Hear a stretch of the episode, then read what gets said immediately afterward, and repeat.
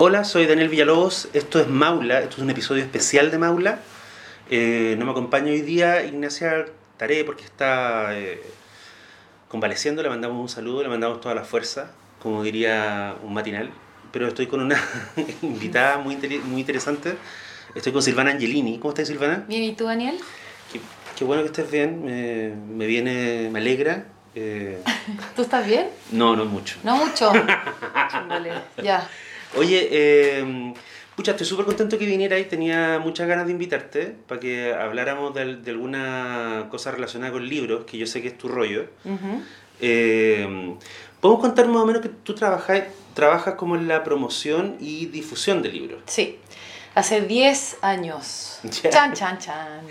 Y mm, Hace mucho tiempo y, y lo que yo hago, he, he trabajado en grandes editoriales, pequeñas editoriales, entonces... editoriales de mierda. De mierda, no, editoriales chicas, grandes, medianas, de todo, así que conozco un poco el mercado editorial. Lo que pasa es que la idea, la, como que el área de difundir libros, encuentro que tiene poca prensa, paradójicamente. O sea, como que hay mucha gente que no se imagina que alguien hace ese trabajo. Eh, Como que creen que el mismo editor pone la, manda como un correo, ¿cachai? Dice, oye, acá está el libro. Sí. Pero no, pues hay una persona que hace, es un área. O sea, es una, una área súper importante porque la idea es que tú, cualquier persona pueda conocer el libro, de qué se trata Claro. y lo compre. Es Esa, área, es, esa- un- esa es la meta también. es un área que está interesada en las lucas. Porque la gente que dice que escribe para, para ¿Para que lo lean su mamá y su hermana está mintiendo. ¿En serio? Sí. ¿Tú alguna vez has, has conocido un, un escritor o una escritora que, te, que tú dijeras y de verdad esta persona no quiere vender nada, le da lo mismo? No. Todo el mundo quiere vender. Todo el mundo, o sea, todo el mundo quiere que lo lean. Y ven- y vender. Y vender, pero la única forma acá en, en Chile es que comprar los libros en la librería. Ya, o que te pirateen. O que te pirateen, sí, pero digo como que el formato sigue, sigue siendo el libro, no, no otro formato, digo, que tienen que leerte. Oye, tengo una pregunta, pero así igual es como... Igual me puedes contestar en clave. Ya, dale. Eh, ¿Afecta tanto el pirateo como se dice públicamente? No, ¿No? no, no, es que aparte que no hay ninguna forma de medirlo. Porque no hay, en, en Chile, no sé cómo en otra parte del, del mundo, no hay ningún indicador que te diga ya, de la tirada que sacamos de los 1500 títulos, hicieron 500 pirateados y no vendimos, dejamos de vender 500 por el pirateo. No hay ningún dato duro que te demuestre eso. Entonces cuando se habla del daño que, eh, comercial es como... es hipotético. Es hipotético, no está comprobado. Oye, y de repente a ti te tiene que haber pasado que andabas caminando por Providencia y veías a los ambulantes vendiendo... Sí, claro. ¿Y te, y te fijabas que si estaban tus libros? los Obvio, obvio. ¿Y alguna, Obvio. vez, ¿Y alguna vez pasó que no estaban?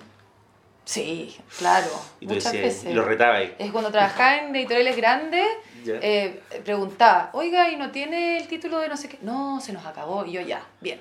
Ya. Pero, pero tampoco es que afecte eh, de una manera tan importante en la venta de los libros en, en- en la librería. Igual yo creo también que a la larga cuando uno mira los, los pirateos en, en las cunetas y los pirateos que podía encontrar en el persa, ¿Mm? siempre son como nueve o diez libros a la larga. sí. No es como que no es que se piratee todo el catálogo. No, se piratea sobre todo lo que está en el ranking. Sí. El ranking de libros, de los diarios, se piratea eso como de no ficción y ficción. Y algunas cosas más raras como que no están en el ranking, pero que se venden, no sé, libros de cocina o manuales o, o ese tipo de cosas. Mm. Que, que es diferente al cine porque en las películas habitualmente ponte tú en el persa tú encontráis, los buenos piratean todo. Claro, es que no. Pira- Piratean como películas y notas de las que uno no tiene idea, ahí están. Claro, porque el libro tenéis que imprimirlo, tenéis que hacer la tapa, es más Verdad, pega, po, mucha más pega, que tenéis que, te- tenéis que tener puras papitas calientes, tenéis que tener rotación. Si tenía un libro que nadie va a comprar, que francamente, ¿para qué lo pirateaste? ¿Verdad? Nunca Tendría que había- tener un espíritu... Tendría que eh, ser más que un pirata. Más que, tendría que tener un amor a los libros absurdo, ¿Verdad? infundado. Oye, espérate, justamente te traje, te invité para que hablemos, para que hablemos de un de un texto. Esto es más bien una especie como de. es casi una novela lar- corta, ¿no? Sí, Más sí. que un- lo presentaron como un cuento. Sí, Pero de hecho se publicó originalmente en una revista Sí. en, en, en 1899 y Así estamos es. hablando del hombre que corrompió a Heidelberg, que es un cuento de Mark Twain. así es. ¿Tú nunca lo habías, no, tú habías leído Mark Twain? Sí, había leído Mark Twain, pero no había leído este cuento en particular. ¿Ya? Eh, pensé que era más corto, pero tiene 77 páginas, por eso como mencionáis tuve una, una pequeña novela. O sea, he leído, he leído novelas más cortas que este cuento. Hay, hay escritores que... Ah, o sea, hacer la vida con 40 páginas. Sí, bueno. O sea, millones. Y Mark Twain yo creo que esto lo escribió como en un fin de semana. Un fin de semana. Aparte que es muy divertido porque lo que yo estuve leyendo es que se inspiró en una, en una visita que hizo a un, a un como una charla que dio en Oblin College ¿Ya? en Estados Unidos. Y a partir de esa idea que le, lo pasó muy, muy mal, eh, decidió escribir este, este cuento. Eso es una teoría, ¿eh? lo leí, no, no sé si realmente habrá sido causa-efecto. O sea, un cuento de venganza lo- se Exacto. hizo en venganza. En ve- exacto, porque fue a dar esta charla y leyó tres cuentos de él. Y en este Ol- Olberine College eran muy católicos y muy cerrados y, muy, y como que lo ningunearon un poco. Oh, como que le dijeron, dijeron, usted es el señor vendido. Claro, o sea, Sí. le dijeron como que no, eh, los valores en el fondo de esta comunidad, que era muy religiosa, está en contra de los cuentos que él había leído, entonces le dio mucha rabia y, y escribió este cuento, no sé si esto será 100% o no, pero escribió este cuento un poco para dar a conocer la idea de un personaje que lo pasó muy mal en un lugar y que se venga de esta comunidad Mm. que en este caso era religiosa y en este otro caso, que también tiene harto religión, pero era más el tema de, de que todo es perfecto, de que de la moral sobre todo, Sí. está por sobre cualquier cosa. Es bien, es bien, a mí me impresiona mucho, siempre me impresionó el cuento, pero a medida que me hice viejo, yo este cuento lo leí en la universidad, a medida que me hice viejo me fui dando cuenta como de los, como de las capas que tiene. Sí, Y mm, es Estados Unidos. sí. Y es lo que pasa ahora, ¿cachai? Es lo que pasó en los años 50 con, con- cuando estaba como la histeria anticomunista. Sí, Y es también esta idea. mm, Es un poquito. eh, como que uno se imagina que si fuera un cuento un poquito más corto, podría ser un episodio de La Dimensión Desconocida también. sí, también, claro. Sí. Sí. como que está encapsulada un poco. Sí, tiene esta cosa también que tiene, por ejemplo, de. Que es muy de cuentista gringo de- del siglo XIX o, o principios del, del siglo XX, que es que de alguna forma el momento epifánico o el, o el momento o el, o el- o el momento clave ocurre en la arena pública. Sí, claro.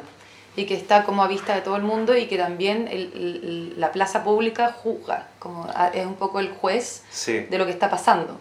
Que, sí, ¿te acordáis? Hay un cuento de Capote, no sé por qué, que me acuerdo, me Ujú. acordé releyendo Heidelberg, que se llama em, Una jarra llena de monedas. ¿Ya? que una, es un señor que en un negocio que es como el ah, negocio del pueblo sí. pone sí. una jarra que, de vidrio y la llena de monedas y era como le vamos a dar este, este premio a quien calcule cuántas monedas hay claro. y el día que finalmente se hace el conteo eh, el- todo el pueblo está ahí ¿cachai? y hay un, hay un tema con un niño que calcula Es muy interesante esa idea de que, de que, de que, de que también nosotros como lectores estamos juzgando sí. de la misma manera. Y me pasó también que el cuento uno tiene, no sé si te pasó a ti o no, o Ujú. tengo déficit atencional, pero, pero que uno tiene que estar muy pendiente de todo. Como que creo que es un cuento que... Es que muy uno- exigente. Es muy exigente, como que yo eh, ayer lo empecé a leer así un poco más tarde y como que mi cerebro estaba débil. Entonces fue como, y fue como, no puedo leerlo ahora. No- no voy a llegar. No voy a llegar. Onda, tu- tuve que leer la primera página como cuatro veces. Fue como, Sí. ¿a quién es quién? Como que es un cuento que requiere atención Mm. y que también es tramposo porque parte el cuento, no sé si tú querés dar las líneas generales, pero uno no sabe final, hasta el final por qué este extranjero, este, este forastero, eh, quiere vengarse quiere vengarse. Como Sí. que es muy eh, difusa la idea. Al principio Mark Twain lo enuncia en, en dos líneas. Y, Claro. al, y al final del cuento dice la venganza. Sí, es bonito porque Twain escribió, yo con el tiempo he llegado a apreciarlo mucho más, cuando, yo leí cuando chico Tom Sawyer y Huckleberry Finn, Ujú. Y bueno, Hemingway consideraba que Huckleberry Finn era quizás como el, el junto con Moby Dick, sí, era totalmente. uno de los libros más importantes de la ficción norteamericana. Sí, de hecho yo eh, cuando estudié literatura tuve un ramo de literatura norteamericana y nos pasaron los dos libros al mismo tiempo. Tom Sawyer Tom y Sawyer Huckleberry Finn. y Huckle- no, eh, perdón, La cabaña del tío Tom, ¿Ya? eh, Huckleberry Finn y eh, Moby Dick. Mira. Los tres libros eran como los escritores más importantes, como los que forjaron un poco la literatura norteamericana. Sí. Y de ahí salen como muchas líneas de, na- de narración. Y de hecho, en este cuento también hay una parte de, de, de, de que el personaje que está muerto, un poco que es como el, el- el centro de la narración, Goodson. Goodson, eh, se mete con una chica negra Que tenía un que tenía la ma- una mancha Es, como... muy, es muy heavy como lo describe. Dice, tenía, tenía en sus venas algunas cucharadas de sangre negra. Claro, claro. Sí. Y, y eso me, me recordó mucho a la cabaña del tío Tom. Sí. Eh, que, Negro que- Jim. Claro, claro. Que decía eso que. que y, y que, y que el fondo era un, un estigma para el, el, pro- el- el- el- como que la comunidad lo estaba juzgando Sí. Porque se había metido con una negra. No, pero espérate. Es que eso ocurre en, en el contexto de los devaneos de uno de los personajes del cuento. Sí, claro. Cuando dice, ¿qué favor le habré hecho a este viejo? Mm. Y el tipo dice, ah, ¿verdad que yo fui el que descubrió que esta chica tenía sangre negra? Y ella estuvo comprometida con él y casi se casaron. Sí. Y yo lo salvé de Sí. que no se casara con ella. Ya, pero volvamos al principio. Yo creo que podríais dar como el, el marco general para la gente que no se ha leído el cuento. Sí, este es un cuento que parte de una forma muy como mm, relato de hadas. Dice, hace mucho tiempo, en una población que se llamaba Heidelberg. Y básicamente Heidelberg, como lo describe el, el narrador, que para mí es, es el personaje más importante del libro. Ujú. El tono, o sea, del cuento, el tono del narrador es muy, es, es, eh, es muy singular. Sí. Y lo que describe el narrador era que Heidelberg era una típica población eh, estadounidense, pero que estaba definida por un mito de origen, que era, y este mito era que eh, Heidelberg era una ciudad de incorruptibilidad, Sí. como de, de- de altura moral así, pero que estaba por encima de las otras ciudades y de hecho esa era su fama, Sí. así como algunas ciudades eran famosas por la música o porque eran muy ricas o porque eran muy abiertas al comercio, Heidelberg era Salem básicamente. Sí, y, ta- y, y también parte el cuento diciendo que los niños desde que los destetan sí, le enseñan sobre la moral, que me hizo recordar inevitablemente de la pugna y decía que otras ciudades los miraban con, con, con admiración y, Sí. y me hizo acordar de, de, de Esparta y Atenas. un poco de tiene esa cosa. tiene esa cosa como de, de que nosotros tenemos la moral eh, por sobre todo y los otros son Esparta y nosotros Claro. somos, es como que fuera Atenas, como, Claro, como y- que de esa envidia de ciudades que compiten. Sí.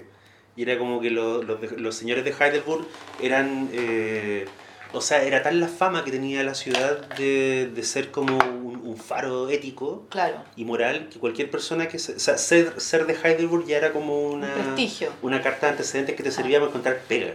Claro. Esa weá es muy heavy. Y lo que ocurre en este contexto es que eh, un hombre muy inteligente y muy, muy rencoroso, y eso es muy importante, Sí, eh, Mark Twain siempre él le dio mucha importancia al rencor sí, en, en- en la- en las cosas que contaba. Eh, acertó a pasar por Heidelberg y de alguna forma sufrió una ofensa. claro, que no sabemos qué ofensa es. Nunca se describe, No, yo creo no. que tiene que ver con una mujer, pero es una teoría mía. No, pero es que después lo dice.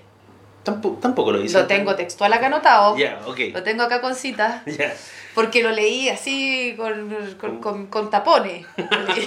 O sea, estaba en un nivel de concentración ya máximo. Bueno, lo que ocurre acá es que eh, el tipo decide, en vez de hacer lo que haría como, el mismo después se- se explica en algún momento, dice, en vez de hacer lo que haría cualquier tipo vulgar, que es como destripar a cinco o seis locales y después irme, Claro, concebí alguna, un plan que fuera más delicado, más sutil y que de alguna forma golpeara a la ciudad en su conjunto Sí. y la golpeara donde más le duele. un Ocean Eleven. De producción. Claro, claro. Porque es un nivel de producción la venganza. Sí, como que, Enorme, o sea, como es que uno saca la como- cuenta y dice, este weón es Batman. Es Batman, o sea, es como la gran estafa. Sí. Hace todo un, un Hay show una, de, de hay una gran planearlo. estafa, hay una gran estafa que es solo venganza, que creo Sí. que es la 3, que es cuando se enfrentan al Pachino, ¿te acordás? Sí.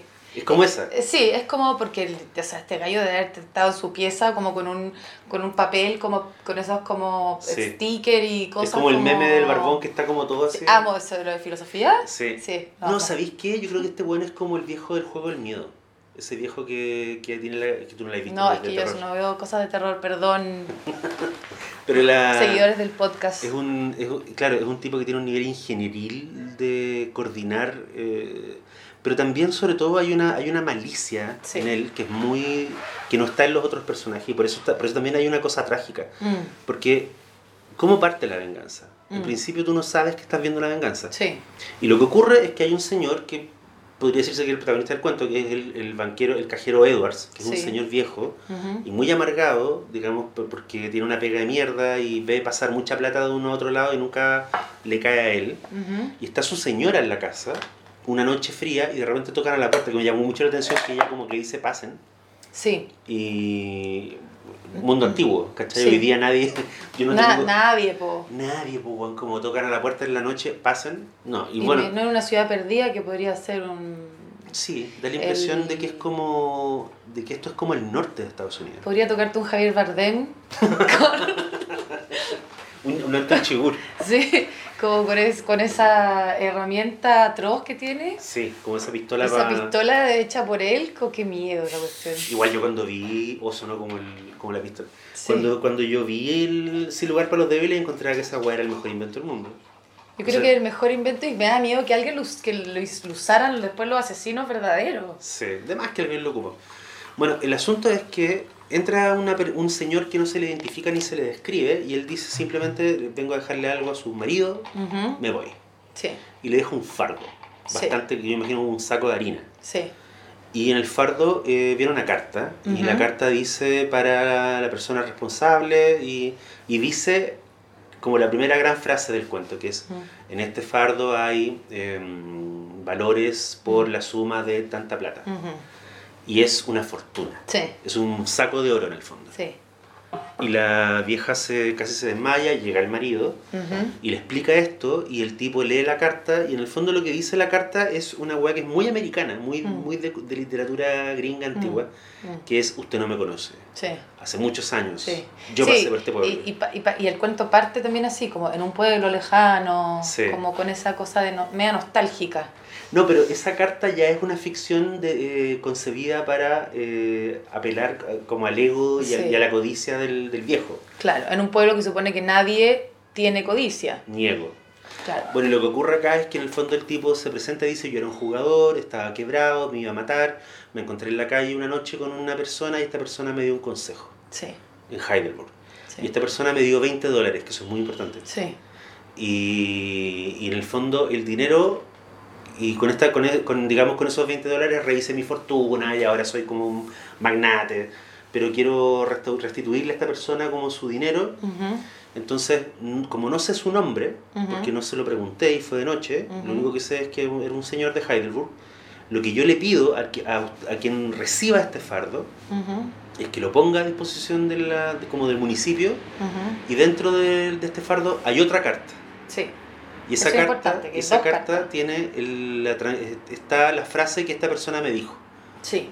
Entonces hagan público esta historia, que la persona que me dio los 20 dólares y me dijo el conse y me dio este consejo, se presente, repita eso y lo comprueben con la carta. Claro. Y ahí le entregan el dinero. Ese es el... O que también hay una parte que es, usted, usted tiene eh, la facultad de hacerlo público Mm, o hacerlo en privado, la investigación.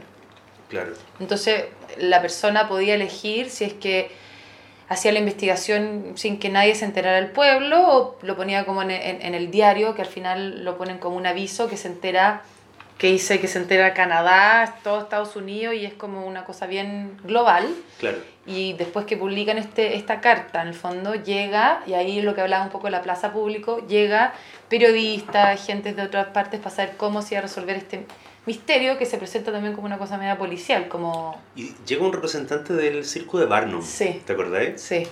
Eh, claro, llega todo el mundo. Llega todo el mundo como para resolver el misterio de, de esta plata eh, y, y- y saber un poco también quién fue esta persona. Y lo que ocurre es que y ahí empiezas a cachar como la cantidad de... el tiempo que, que este, este vengador ha invertido en, el- en su plan. Sí, Porque todo el mundo dice, bueno, cualquier persona podría haber, eh, haberle dado un consejo moral. Ah, pero ¿quién le habría dado 20 dólares? sí. Y todo el mundo dice, Mm, Dawson. Sí. una persona de todo el pueblo, porque aparte que es muy heavy que es... Porque si uno piensa de nuestros amigos, así, los amigos en general, de la familia, uno pensaría ya, Pepito, eh, dos, tres personas, pero es como uno. Y ese señor No hay se, duda. llama, se llama, claro, la única persona en Heidelberg, que es un pueblo que tiene fama además de ser moral muy tacaño, Sí, es un señor que se llama Barclay Godson. Que Sí. tiene- es que el problema que hay con él es que está muerto. sí.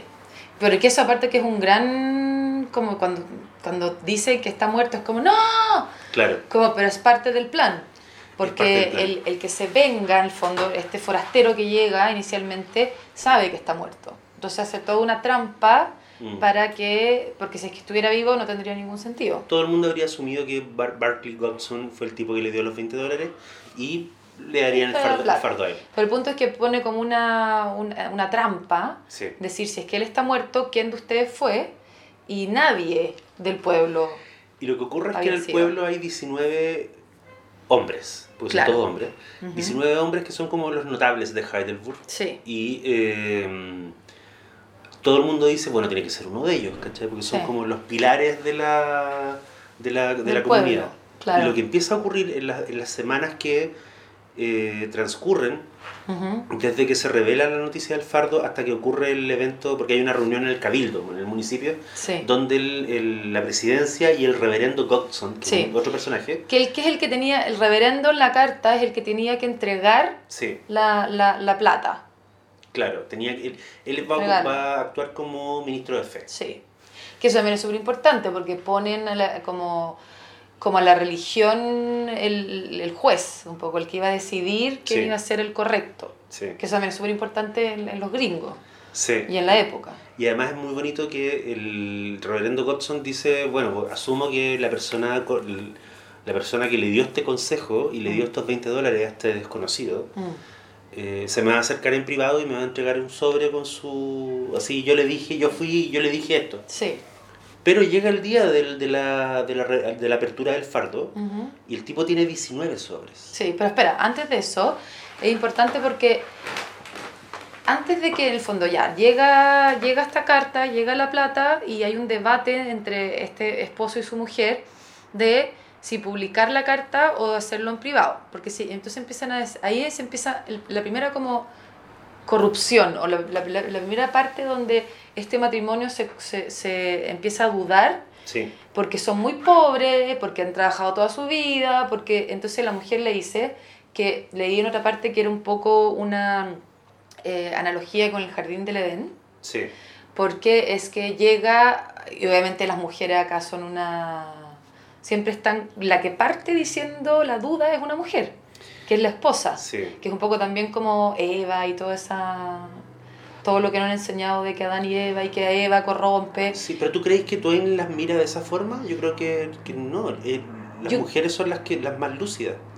Acá. Pero no tanto, porque hay una... hay- Eh, hay- Ella es la primera en decir, perdón, ella es la primera en decirle a Edward esa misma noche, le dice, me acabo de dar cuenta que mi moral Sí, po, es de cartón. obvio, pero porque pero ya, pues, pero eso también Sí. eso es muy noble porque es la primera que, que dice soy una corrupta, Sí, pero a la vez ella es la que plantea la idea, no él, porque perfectamente podría haber él dicho, pucha, creo que, mira, no te tinca que nos quedemos con la plata, sí.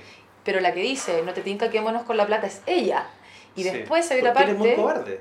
bueno, pero, pero tiene una doble lectura, Mm, porque también ella podría ser como Eva, claro. como de, oye, acá está la manzana, no te tinca que no sé qué, como tentar, como Sí. de, de la mujer, hace el- como el gesto de tentar al, al marido, y de hecho el marido es un fanfarrón, porque después le dice, ay, es que yo, yo estoy sorprendido de que tú pienses esto, y la mira, ah, que estás sorprendido, y después, de hecho, cuando él va a entregar la carta al Sí. diario para que se publique, dice, hay un idiota, así, Sí. como, ¿cómo entregaste la carta? No sé qué, y él, ay, perdón. Y ahí viene una cosa que es maravillosa y es que Twain se va de la casa de los Edwards y va a la casa de Cox, creo que es el, el editor, el, el, periodi- el- Del diario. el director del, de este pequeño diarucho de pueblo al Sí. que Edwards le pasó la carta y le, pasa contó la carta, historia. Sí. Y Cox está teniendo exactamente la misma conversación con su mujer. Sí, exacto. Entonces, se- ahí por primera vez hay una duda, como la duda de qué pasa si nos quedamos con esta plata y, y, y nos hacemos los huevones y no pasa nada.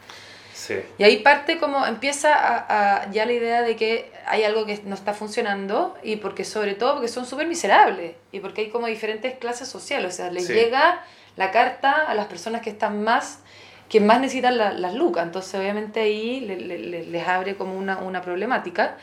Eh, y hay otra parte de las mujeres también, que, que es muy divertida, que, bueno, no, solo contamos después, sigamos.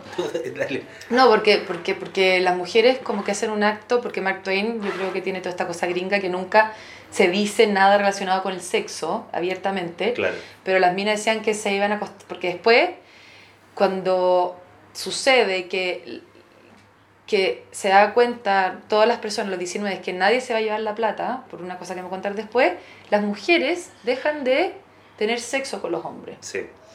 Pero Mark Twain nunca dice eso, obviamente, pero lo hace muy sutilmente como que las mujeres se dormían y no se despedían de los hombres, algo así. Claro. Y después, cuando hay una parte que supone que uno va a ganar esta plata, la mujer se le tira encima y lo abraza. Y él le dice, ay, hace tanto tiempo que no nos tocábamos. Y es como, ¡ah! Como más encima las minas, como que les cortaron el agua, es como... Sí. Es muy, pero es muy puritano, es muy... Es de- muy puritano, pues, muy nuevo- de la moral gringa de esa época. De nuevo, yo creo que Twain se está riendo de esa gente.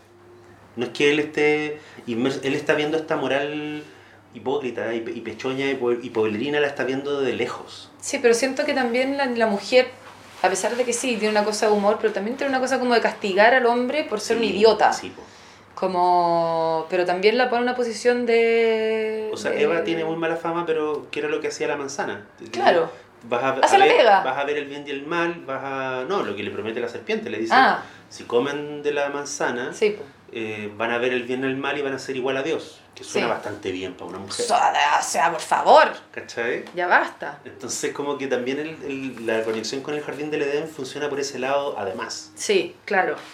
Hay que, lo que pasa es que quería mencionar que hay un personaje secundario que yo encuentro que es Twain como haciéndose un guiño a sí mismo porque hay un Huckleberry Finn en el pueblo Sí, po, el que, que, se, se... llama Juanito Sí, que, es, que, que, se- que agarra para el hueveo a todos, que se burla y que, y que es importante en la trama. o sea Porque baja un poco también la, la, la densidad y, la, y, la, y el estrés del pueblo.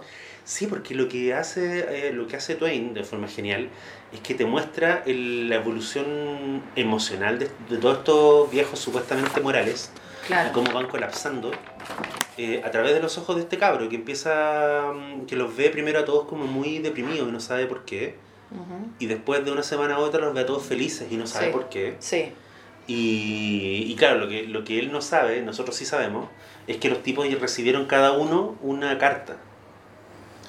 Que, donde le dice como soy un amigo y yo sé que la, la frase, en el fondo es una carta que les sopla la respuesta para, este, para esta PSU que tienen que dar. claro. Lo que pasa es que aparte que, ya, el orden cronológico es que llega este forastero, eh, planea la venganza, les pasa la carta y lo que sucede ahí que hay un quiebre, es que eh, cuando se publica el aviso en el diario, nadie se atreve a decir la frase. Claro. Entonces, como nadie se atreve a decir la frase y el pueblo va a quedar de cierta manera eh, victorioso, va a seguir como con la idea de que son un pueblo moralmente superior, este forastero lo que hace es que empuja Claro. a la gente. Entonces, lo, lo- lo- como los picanea. Entonces, se publica la carta, eh, nadie sabe la frase, nadie sabe la persona, nadie sabe quién dijo la frase, en el fondo, O sea, quién lo no, ayudó, Todos, todos asumen que fue que fue el muerto, Barclay Godson. claro. Que hay que mencionar brevemente que era un weón que odiaba al pueblo. Odiaba al pueblo, claro, Sí. que eso lo sabemos después. Entonces, como nadie se atreve a, a- a hacerlo, el forastero lo que hace es que vuelve al pueblo y en la noche les pasa a cada uno de los- de los 19 una frase, que es la frase que supuestamente eh, es la, que, la adecuada para cobrar este como premio y esta Es la frase que comprueba que tú fuiste. que tú fuiste, claro. Entonces, em, también está picado de cómo, nadie, cómo, cómo van a ser todos tan puritanos. Sí. Y, todos caen. Y todos caen. Entonces llega un momento en que se juntan también en esta plaza pública y les mandan al, al- a este sacerdote, Pastor, en realidad. pastor, al pastor eh, la frase. Entonces le llega al pastor 19 frases y lo que no solamente es plata, sino que es un, es un como saco donde hay monedas de oro. Sí. Que eso, que eso es el, el gran premio, en el fondo. El fardo. El fardo. Eh, y uno se imagina, yo me imaginé así como un saco de papa de la Vega, así como lleno de moneda y es como que se me hacía agua a la boca. Así, Sí, ¿no? pues se saca la cuenta y, y la plata. Además es muy bonito porque hay una escena donde los hombres se acuestan felices como imaginándose dan- el discurso que van a dar y las mujeres, entre todas ellas, cu- cuenta el narrador, entre todas ellas esa noche no solo dilapidaron la plata del, del saco, Sí. sino que gastaron mucha más plata. En Sí, total gastaron sí. como 200 mil dólares. Claro, como que como cada uno en privado sabe que es el ganador del premio y ninguno de ellos sabe que ninguno es el ganador y que todos tienen la carta, empiezan, una de las familias empieza, dice, vamos a hacer una gran fiesta y todo, bueno, que, que, que nos invite, ahí veremos. Sí. Otro quería comprar un edificio y no sé, pues eran... No, hay un arquitecto que había, arquitecto. había abierto un negocio Sí, y nadie le pedía, no, o sea, su negocio iba, iba a, la, a la quiebra y el estaba a punto de cerrar y de repente empiezan a llegar weón y le dicen como, vaya a vernos el lunes porque queremos hacer una construcción pero no le cuenta a nadie. sí, Y llegan como 11 weones. Y Claro. el tipo dice, loco, así, weón, este, esta es la mía. Y Sí. de hecho, Twain es tan detallista en eso, de- en, en, en refocilarse como en la miseria humana, que el arquitecto le escribe a su hija. Sí. Estaba de novia con un estudiante pobre y le dice, líbrate de ese Sí, pobretón. sí, sí. Porque, bueno, podemos conseguir algo mucho mejor ahora. Sí. Y, está toda esta idea, claro, el otro igual, como de que casarse, ya te casabas y ya tenías ahí para siempre, te a quedar con esa persona forever. No sé por qué Ah, eso, como... Pero es que eso pasa. Eso era muy de la... De hecho, creo que en el, una de las razones por las cuales el pueblo aborrecía a Barclay Godson de vuelta es porque era un solterón y el buen Claro. vivía, vivía como en las afueras del pueblo. Y, cuando, y hay un elemento paralelo que, que hay que contar, porque también es importante al final, y es que el reverendo Godson estuvo en, alguna, en algún momento involucrado en un escándalo. Sí, sí, claro. Y el pueblo estuvo a punto de eh, emplumarlo, que es una weá que se hacía Ay, qué atroz, sí. Sí, que era Cuando, como... cuando teníamos leímos la misma traducción entonces. Sí, que es como que te vayan con brea, te pegan plumas y te ponen en un caballo. Sí. Y el pueblo estuvo muy cerca de hacer eso con el reverendo God- Godson, salvo que alguien le avisó. Y de hecho, esta cosa también de juzgar a las personas públicamente, porque hay una parte que me acordó mucho de la letra escarlata, Ujú. porque cuando lo que hablamos antes de- de- del muerto, de que se iba a casar con esta negra y no, eh, decían que, hay una frase que me encantó, que es que eh, lo marcamos en la frente con la estigma de un truán. Claro. Y me, me hizo acordar mucho La letra escarlata, que también es un libro súper importante en la cultura norteamericana, Y que Mark Twain obviamente había leído. y que había leído que también en ese curso de literatura norteamericana vimos la letra escarlata como de esta cosa de, de, de que, de que el pueblo te juzga y que tienes que tener una marca eh, que todo el mundo vea en tu frente. Hay algo muy terrible en esa, en esa idea de que tú vives, el, el lugar donde naciste es el lugar donde vas a morir. Sí, entonces tus vecinos no solo son tus vecinos, sino que son como tu familia, una familia atroz de la que nunca podía escapar. Y aparte que esa idea del pueblo, del pueblo donde naciste en Estados Unidos, yo creo que es súper relevante. No sé, yo, yo en, en las novelas que me he leído de Philip Roth, Ujú. ah, yo la, la primera vez que leía los libros, la primera vez era como, ¿por qué menciona tanto? ¿Qué es, qué es Newark? Newark. Ya, Newark. Newark. Y yo decía, ¿pero por qué tanto? Y cada libro que me leía era como.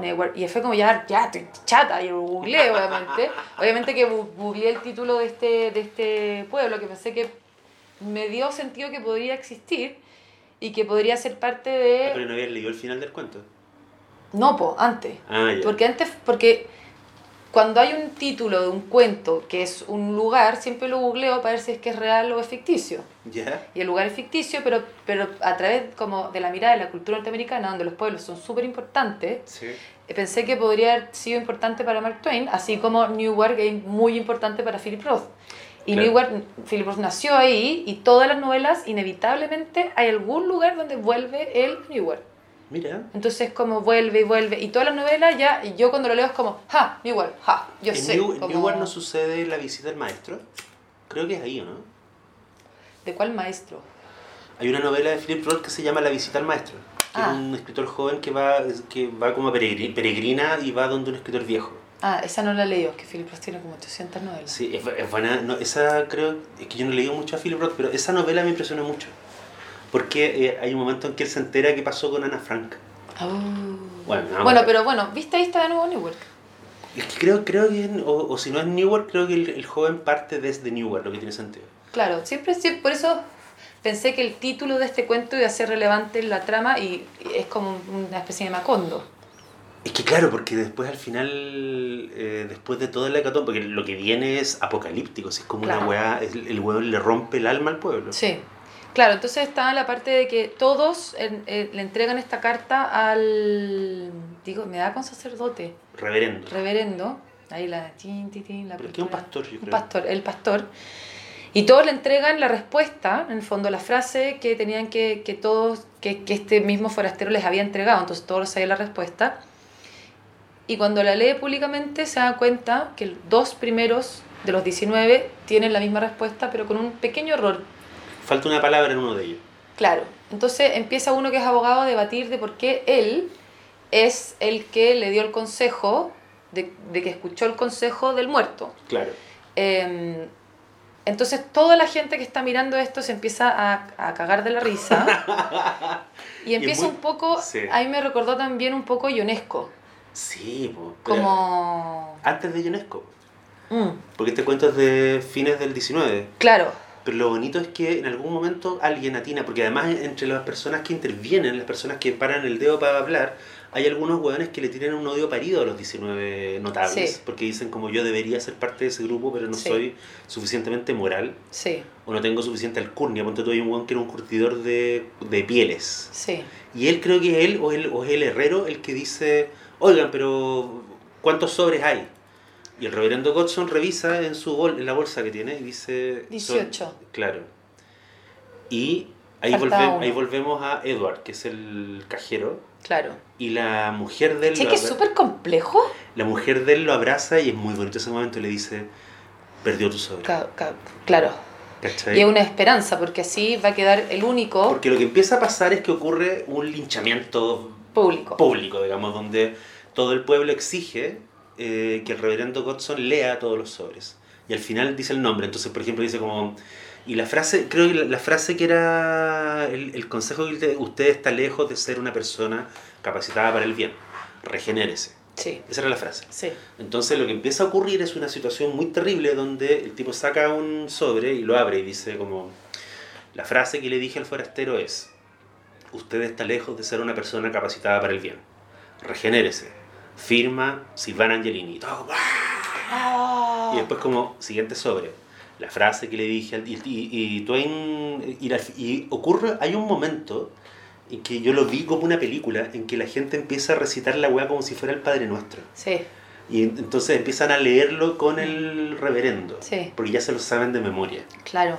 A mí por eso te decía lo ionesco, no solo por el absurdo, sino por, por, porque el cuento se transforma un poco en un diálogo largo sí. tiene un formato muy teatral, que uno va porque tiene mucha descripción y de los personajes, y es muy como de cuento, y en una parte avanza súper, súper rápido, que es, me da como esta idea de cuando uno lee una obra de teatro que es como ta ta ta ta ta ta ta, ta, ta diálogo, diálogo, diálogo, y está como la misma frase, la misma frase, la misma frase, y uno está como ya, ¿cuándo va a parar? Así, y son 18, no sé cuántas frases, que es la misma frase, eh, y ahí llega el forastero Claro, cuando ya... Aparece. cuando pero antes hay un momento en que Twain describe este escenario donde la gente se está riendo y se está golpeando en los muslos, que parece que en la época era la expresión máxima de que te estáis cagando la risa.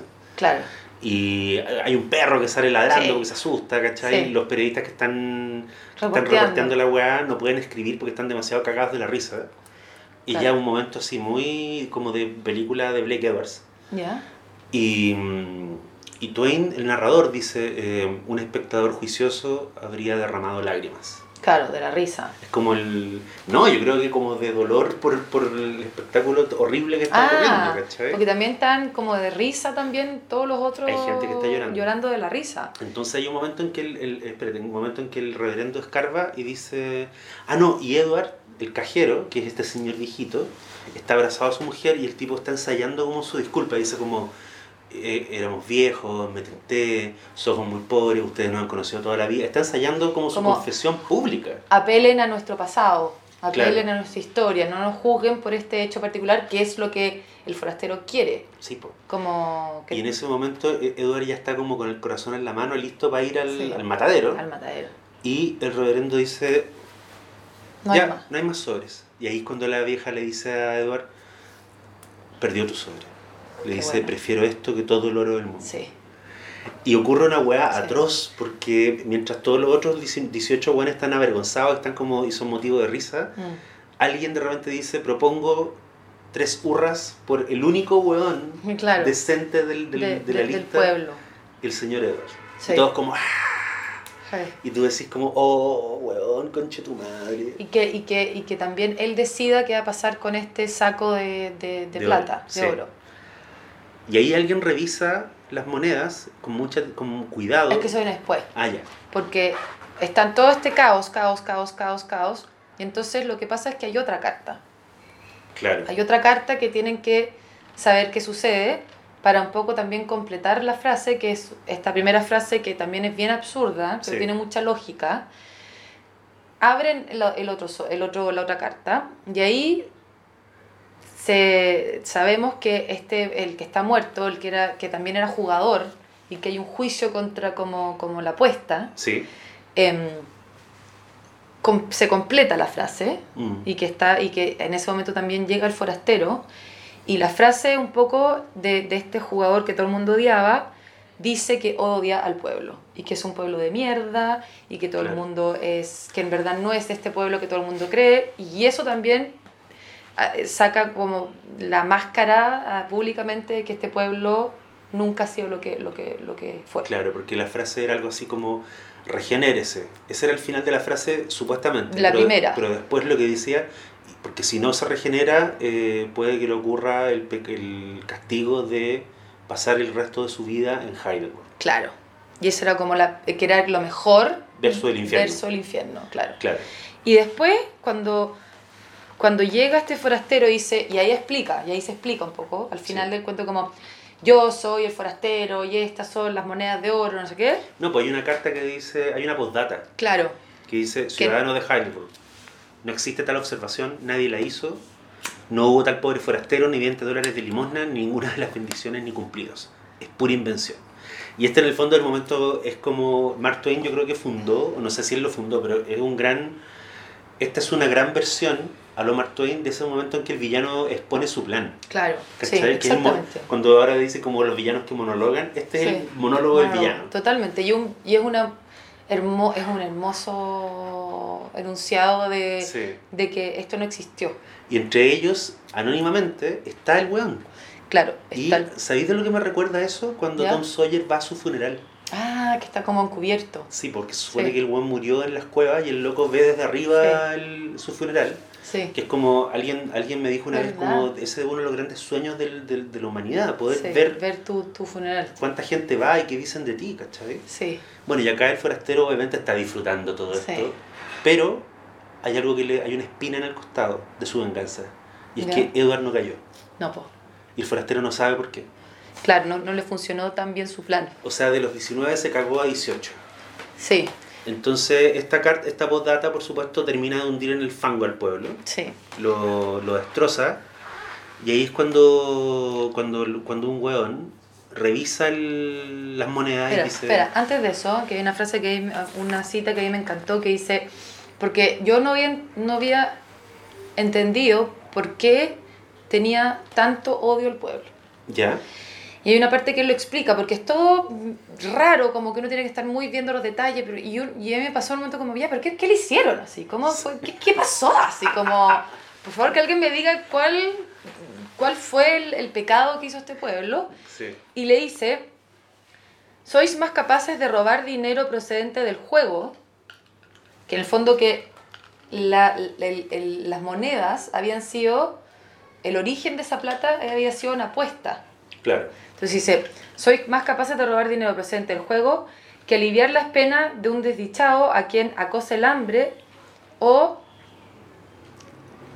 o desvíen de la recta senda de los rigores de la adversidad. Lo que yo intuyo de esa frase es que este gallo, este forastero, pidió comida. Ah. Fue al pueblo, iba pasando. iba pasando, Ya. pidió comida, Le nadie dio- le dio comida, Ya. y el único que lo apañó un poco Fue, fue el que se murió. el viejo. el viejo. Entonces, él dice como, nadie me, onda pasé, de haber pasado más gente como lloviendo, hecho pedazos, no sé qué, como denme algo de comer y nadie le dio comida. Sí. Y, lo- y, y encuentra tan heavy eso, de como este pueblo que supone que son tan generosos, ni siquiera me dieron un pedazo de comida Sí. y toda esta venganza se hace a partir de esa miseria que él sufrió. Claro. Entonces a mí ahí recién fue como, "Ah, ya, ahora sí, entendí. Podemos retroceder. Quiero hacer un rewind porque quiero volver a mi frase favorita del cuento. ¿Ya? Que, que tú la pusiste en Instagram. Y ¿Ya? que surge Ah, cuando, sí. cuando, cuando todo el pueblo creía que el que le había avisado al reverendo Godson de que lo querían emplumar. Todo el pueblo creía que había sido. eh, ¿Cómo se llama? El, el viejo, el que se murió. Claro, Eh, creían que había sido este tipo, que era como un ermitaño, que era un buen que los odiaba y se burlaba de ellos. Entonces los tipos mandan a un viejo que va todo como canchero, como todo engallado, a, a pedirle cuentas, ¿cachai? Como fue usted el que, el, el que le dio el aviso al reverendo y ah, sí. Barclay lo mira de arriba abajo. Dice como que parte de su cuerpo era la más despreciable y le dice, ¿es usted el comité como de Ah, inspección? sí, sí. Y el tipo le dice, soy parte de él. Y el gallo le dice, mire, le voy a dar un consejo. Porque eso era también un parte de la- Ah. del, del, del genio del plan del villano, digamos. Ujú. Y es que en todo el pueblo, todo el pueblo sabía que este ermitaño viejo mañoso culeado, Mm, su único defecto era que le encantaba dar consejos. claro. Entonces el tipo le dice al, al, al comité, al viejo que viene a, a huearlo, le dice, le voy a dar un consejo. Como, devuélvase por donde vino y, si, y cuando vuelva traiga un balde. Sí. donde pueda llevarse los hue- sus huesos después de la paliza que le voy a dar. Es muy bueno. Es una gran amenaza, po.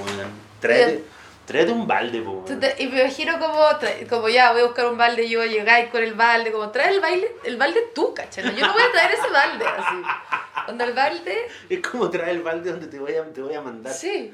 La cagó. Eso, esa frase es muy buena para insultar a alguien. Es un gran, o sea, pero otra cosa que me alucina es que incluso con todos los iris y venires y lo compleja que es la trama, yo creo que el, el hombre que corrompió a Heidelberg tiene como 7 8 personajes que son Sí. la zorra. Sí, Son o sea, Edward es un gran personaje, su mujer es un gran personaje. sí. Eh, el reverendo Godson, que siempre lo veis de lejos porque nunca está como en su cabeza, No. también es un súper buen personaje. Sí, y, y, y lo que estáis contando tú es que, bueno, que al final el, el forastero abre, se abre el, el saco de oro Sí. y no era oro. Eran, mone- eran monedas de plomo. Discos de plomo dorado. Sí. Se, Más encima, más encima, no hay plata. ¡No hay plata! Todo esto para nada. Es como que si vaya a robar un banco Sí. y no haya plata, como todo eso es como, ay, denme algo, ya me voy a robar una, no sé, una corchetera. Sí. Entonces ahí el, el, el, el pueblo queda definitivamente como ro- roto, Sí. ¿cachai? Y eh, lo que hacen, te está llamando alguien, creo. No. Ah, bueno. Lo que, lo que hacen ellos en la... en- después es que, claro, ahí la cosa se pone dramática. Sí. Porque Edward está realmente roto, el, el Sí. cajero, porque él- él se da cuenta que mm, empieza a alucinar, Mm. empieza, o sea, no, empieza a hacerse caldo cabeza y Sí. dice, el reverendo me salvó Mm. porque el reverendo cree, Mm, o sea, porque el reverendo sabe que yo le avisé esa vez que lo iban a emplumar Sí. y esta weá la hizo, pero el reverendo sabe que yo también Que era yo también soy culpable. Claro. O sea, que yo también soy, soy parte de los 19. Y después más encima le llega una carta a los Edwards del frastero, Sí.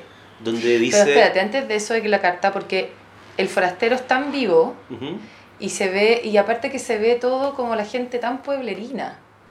Sí, Es muy heavy porque parte como que todos son eh, la cúspide de la moralidad y todo, y al final se ve que es un pueblo de mierda, perdido en la nada, sí, y que no saben distinguir un saco de oro de un saco de, de plomo, de discos de pluma. de discos de plomo, y, y lo que pasa es que el forastero los engaña de nuevo y les dice que él en verdad eh, es un Coleccionista, Coleccionista. num- numismático. y que este saco en verdad lo puede revender y en verdad el saco vale lo que vale. Es que esa weá es. Yo creo que ese, de verdad, encuentro que es un gesto de genio de Twain. Sí. O sea, es como una, una vuelta que tú no te podías imaginar. Tú, tú decís, obvio, el saco es valioso porque es el saco. Porque es el saco. Porque es el saco de Heidelberg. Sí. No es porque es valioso aunque tuviera, aunque fueran weón, bolitas de caca, es el saco de bolitas de Heidelberg. caca. ¿Cachai? Sí, y ahí, y, el, y, y es heavy porque el, el más rico del pueblo cae. Sí. y, y hace como un chanchullo así como por detrás, le dice, yo te lo compro ¿Cuánto quiere por el fardo? por esta plata. 40 mil dólares. Le doy 20. No, 25. No, pongamos 30. 40 mil dólares y ni un penique menos. Hecho, se los daré. Acudiré al hotel a las 10 de la mañana, pero no quiero que nadie lo sepa. Perfecto. Y lo que, lo que, pero ¿sabéis por qué ese huevón después se explica? Por qué compró el saco. Sí, Y es que él era, él se estaba candidateando por un cargo y- Sí. y, está, y el otro candidato era otro de los 19. ujú, Entonces lo que este weón hizo fue que compró el saco y compró estos discos de plomo y les hizo Y los acuñó. y, les acuñó les acuñó la frase y abajo puso el nombre del, del otro candidato sí. y repartió los discos y el otro candidato obviamente se fue Caput. mierda. Muy House of Cards. pero además muy bonito porque él también era uno de los 18 Obvio. pero como hizo que como hizo esta weá genial de propaganda Sí. que es como claro eh, House of Cards Es 100, Frank 100 Underwood. 100 años antes que Sí. House of Cards el weón se caga al otro weón sí. lo que significa que el forastero siguió haciendo daño incluso después de que su plan había, había concluido. Sí. No, esa la caga. Bueno, y aparte de eso, de que, de que le- por una parte el forastero vuelve a hacer esta trampa y al mismo tiempo le da una carta a, a este viejito, Edward, a Edward, que le dice, usted puede quedarse con una parte de la plata. sí. Y le da un cheque. Y le da un cheque. Y ahí empieza el friquerío del viejo. Porque el viejo. Empieza- esa- y esa ahí- Esa es hermosa. Ahí empieza a ver No porque, el el viejo, diablo. no, porque el viejo dice: ese cheque está escrito con. por Satanás. Por Satanás, hay que quemarlo. Sí. Y dice como. Y la mujer, ¿te acordás? Claro, la mujer lo trata de parar. Sí, ¿cachai? La, la mujer siempre está como bien. No, pero lo que es la raja es que el weón va a quemar el cheque y de repente dice: Está firmado. No, pero Edwards era cajero. Sí. Entonces Y el weón lo va a echar, lo va, lo va a echar al fuego, pero lo mira. Sí, Y dice, es al portador. Sí. O sea que lo pueden Lo cobrar, cobrar. sin que se sepa que son Que- ellos. Que es como de- del Señor de los Anillos, así como My Precious. lo vio y fue como My Precious. Como que lo vio. No, pero es la cagada, esa weá, porque es como el weón está a punto de quemarlo, porque dice, obviamente cuando cobremos el cheque, Van a saber. van a saber que somos nosotros y vamos a cagar igual. Pero cuando el weón lo ve, que es al portador, el weón dice. Y ahí el loco. Y ahí nos, como que la cámara de la película de Twain sale de la casa y empezamos a ver la weá por afuera. Y se empieza a cachar diciendo. Empezaron a correr rumores extraños. Que el viejo Edward tenía fiebre y después que estaba loco. Después empezó a pelar el cable, po. Y empezó a pelar el cable que era estaba firmado por Satán. Sí, po. Entonces, ahí, bueno, y, y, y, y y una parte que me encanta del cuento que al final querían como cambiar el nombre del pueblo, que antes eh, tenían algo así como un lema como no nos dejes caer en la tentación, y ahora era déjanos caer en la tentación. Déjanos caer en la tentación. Pero lo que es bonito es que una, la última cosa que hace en su vida Edward es que eh, tiene, tiene un momento de lucidez y pide que venga el reverendo como a hacerle los últimos ritos, digamos, Sí. como la, la versión eh, protestante de la ultramaunción. Claro, claro. Entonces va y el tipo y el reverendo dice, ya por favor salgan todos porque supuestamente lo, va lo voy a confesar. Y él dice, no, quiero que haya testigos. Edward Sí. dice eso. Y dice, quiero morir como un hombre, no como un perro. Mm. Y dice, mm, yo era uno de ellos, ¿cachai? Yo también caí y la weá. Y el reverendo Godson eh, creyendo que me debía un favor. Y Godson como que no sabe de qué está hablando el weón. Y le dice como, de- usted está delirando. Y el tipo dice, no, no, no, no, no. Usted, crey- usted creyó que... mm, O sea, usted, usted sabía que yo lo había ayudado a que no lo emplumaran, entonces perdió mi sobre, pero después lo conservó. Entonces usted estaba con, eh, como entre vendas con el Con el forastero. con el forastero y el reverendo es como y, to- y toda esa weá es una paranoia del viejo Del viejo. y el viejo Edward muriéndose le Mm. dice lo perdono con todo mi corazón Mm. y se muere y Mm. Twain dice eh, y le cagó la vida al pastor po. porque todo el mundo lo Sabe. escuchó O sea, Sí. después de lo que decís de que cuñó las monedas, que seguía haciendo daño, siguió, hay otra línea sí de, de, de, de miseria que, el, que, el, que tiene que asumir con el pueblo, porque es como la, la rectitud, los que los guiaba, el, el- el juez. sí po. Y se lo termina de O juez, sea, es que eso juez es- para entregar la plata al principio. Sí, eso es como que se muriera un amigo tuyo y en el lecho de muerte, delante de mucha otra gente, dijera, la Silvana que me ayudó toda mi, toda mi vida porque yo, eh, cuando ella atropelló a un niño y lo dejó morir en el ¡Ah! camino, eh, como que yo la tapé y la ayudé que no, lo- no la taparan los pacos y toda esa weá es un invento Sí. y de ahí me muero, No, me te muero. cago en la vida, ¿cachai? Te cagaste la vida. Entonces es muy bonito porque Sí. el viejo Edward se muere creyendo haber hecho la única weá justa de su vida. El único, el único gesto de valentía moral lo Sí. tiene en su lecho de muerte y se muere tranquilo. Y se caga al otro. Y se caga el pastor. Sí. Es como, el tesoro está en... El tesoro por el cual mataste 500 personas está en... Ah, Es como, revive, revive. No, quiero saber. Sí, no, la weá es, y es atroz porque el pastor, lo, el pastor termina gritando Sí. que no sé, de- no sé de qué habla este hombre Mm. y Edward le dice lo perdono desde el fondo de mi corazón y se muere. Y ahí lo que viene es un epílogo, es como, un epi- como película de guerra. Sí. ¿Cachai? Es como no queda nada. La calma. ¿Cachai? La Sí. gente se va a los reporteros, ¿cachai? Este Mm. otro weón gana su elección con las, con las monedas, de- con los discos de plomo y la Mm. gente como que cae, cae en un estupor rarísimo. En el bar como que alguien hace una talla y le pegan un combo, Mm.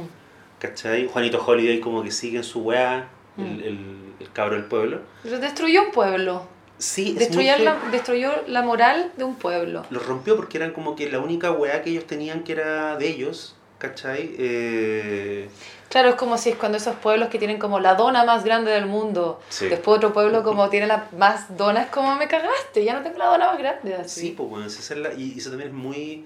Déjame, déjame leer el, el final del cuento. Ujú.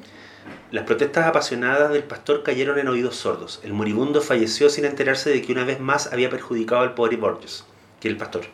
Su anciana esposa murió aquella misma noche. O sea, sí, murió. El último de los sagrados 19 había caído víctima del fardo endemoniado y el pueblo quedó desnudo de- del último harapo que le quedaba de su antigua, antigua gloria. El duelo no fue ostentoso, pero sí profundo. Por mediación de la alcaldía, respondiendo a una súplica y petición, se permitió a Heidelberg que cambiase de nombre. Nadie quiera saber por cuál, pues yo no lo diré. Suprimiendo una palabra de su lema que por espacio de muchas generaciones había adornado la estampilla oficial del pueblo. Ha vuelto a ser una población honrada y tendrá que ser muy madrugador el hombre que pretenda sorprenderla de nuevo durmiendo. Pero es, muy- eh, es bonito porque la cantidad de, de- Como que yo siento que Twain dijo cuáles son las weas esenciales de la, Mm, de, de- de la nación, mm, como la rectitud, la idea de que somos mejores que el resto. mm, ¿Cachai? Que hay una, no sé si es una teoría, pero es la cosa del el excepcionalismo. mm, Y es como que Estados Unidos, mm. al menos es una teoría que se existía hasta hace poco en los discursos presidenciales, Mm. que es como America the Beautiful. Nosotros somos la mansión en la colina, somos la luz Mm, que ilumina el resto del mundo. mm. Y que es una, una doctrina política que, puta, que ha justificado invasiones, ¿cachai? Que ha justificado guerras. Mm, Esta idea de que los gringos son como los pacos del mundo. Sí. Los justicieros. Y Twain se burla de esa weá así, Mm. puta, de, forma que yo encuentro que es definitiva. Sí. ¿Cachai? Y que no hay vuelta atrás tampoco. No, porque de hecho el pueblo no se redime, el pueblo no, el pueblo no se redime, No queda como en una miseria infinita. sino que es como, se mete, es, es divertido esto, como que el pueblo se metió al programa de protección de testigos.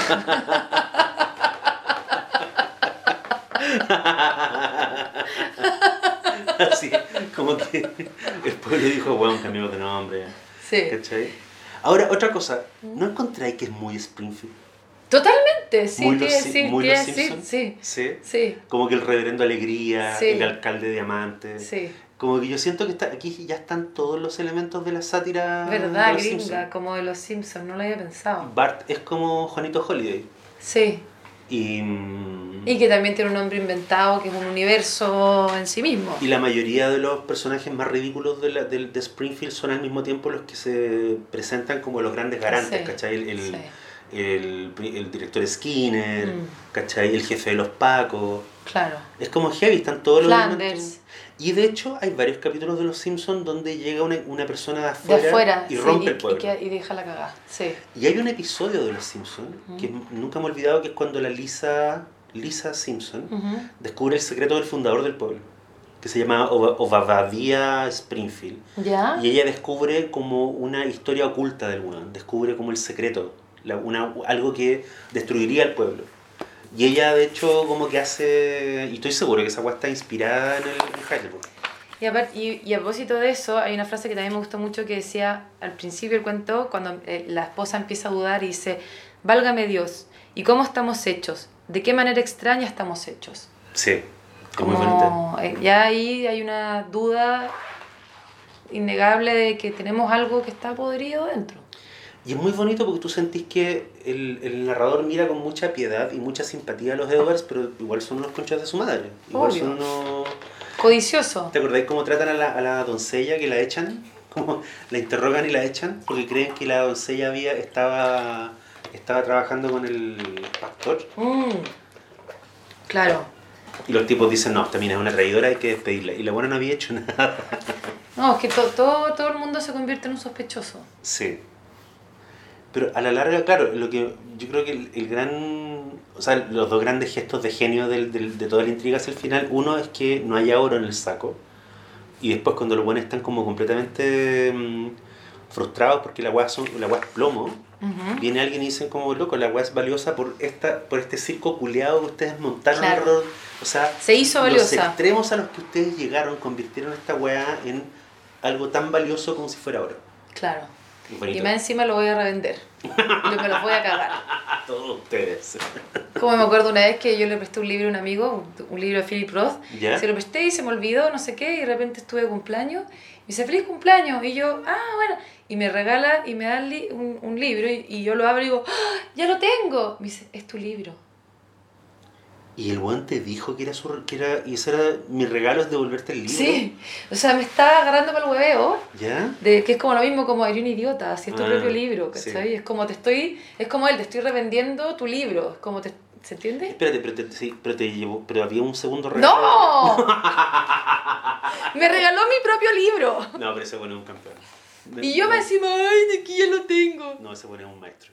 Me acordé del- del- de un amigo que los papás le regalaron una vez para Navidad su bicicleta, pero pintada. Ay, no es lo mismo, es lo mismo, no hagan eso, por favor. Es como, es como que te lo Seinfeld, así. Oye, ¿tenías algo más que decir que te haya llamado la atención del cuento? No, la verdad. Lo que a mí me, lo, lo que quería re- remencionar o remarcar ¿Ya? Es que este cuento se publicó en una revista, Sí. es la Harper's Magazine, y bueno, como tú decís, 70 páginas. 77. Bueno, o sea... Y es que después se publicó en la editorial de- del diario. Ah, mira, Sí. Harper and Brothers. Sí, y que, y que se publicó después. Se publicó en 1900 y el cuento salió en 1899 y, y Twain se murió 10 años después. Claro, que fue la época en que él hacía giras, ¿te acordás que él hacía como una especie de stand-up? Sí, po, y, pues, y en una de esas giras fue a Oberlin a presentar no este cuento, sino otros cuentos que él había leído. Eso lo encuentro fascinante, ojalá se hiciera acá. ¿Qué cosa? Como hacer una gira de lectura. Ah, bueno, sí, lo- los gringos lo hacen todavía. po. Y también, no sé, pues me acuerdo que en la película Capote, que, que, que, que sucedió de verdad también Capote, que es uno de mis sueños, que una- yo una vez se lo propuse a un autor, pero no me pescó mucho. A capote pensé. sí. No, no, ah, claro. Se lo propuse a un autor chileno que Capote probaba, leía el primer capítulo del libro antes que saliera a la calle en un teatro. Ya. Entonces llenaba el teatro, porque te estoy hablando así como no sé, 200 personas, no, no sé si tanto, pero hartas personas en un teatro, y solo él en el escenario con un micrófono y leyendo el primer capítulo antes de que saliera a la calle. Wow.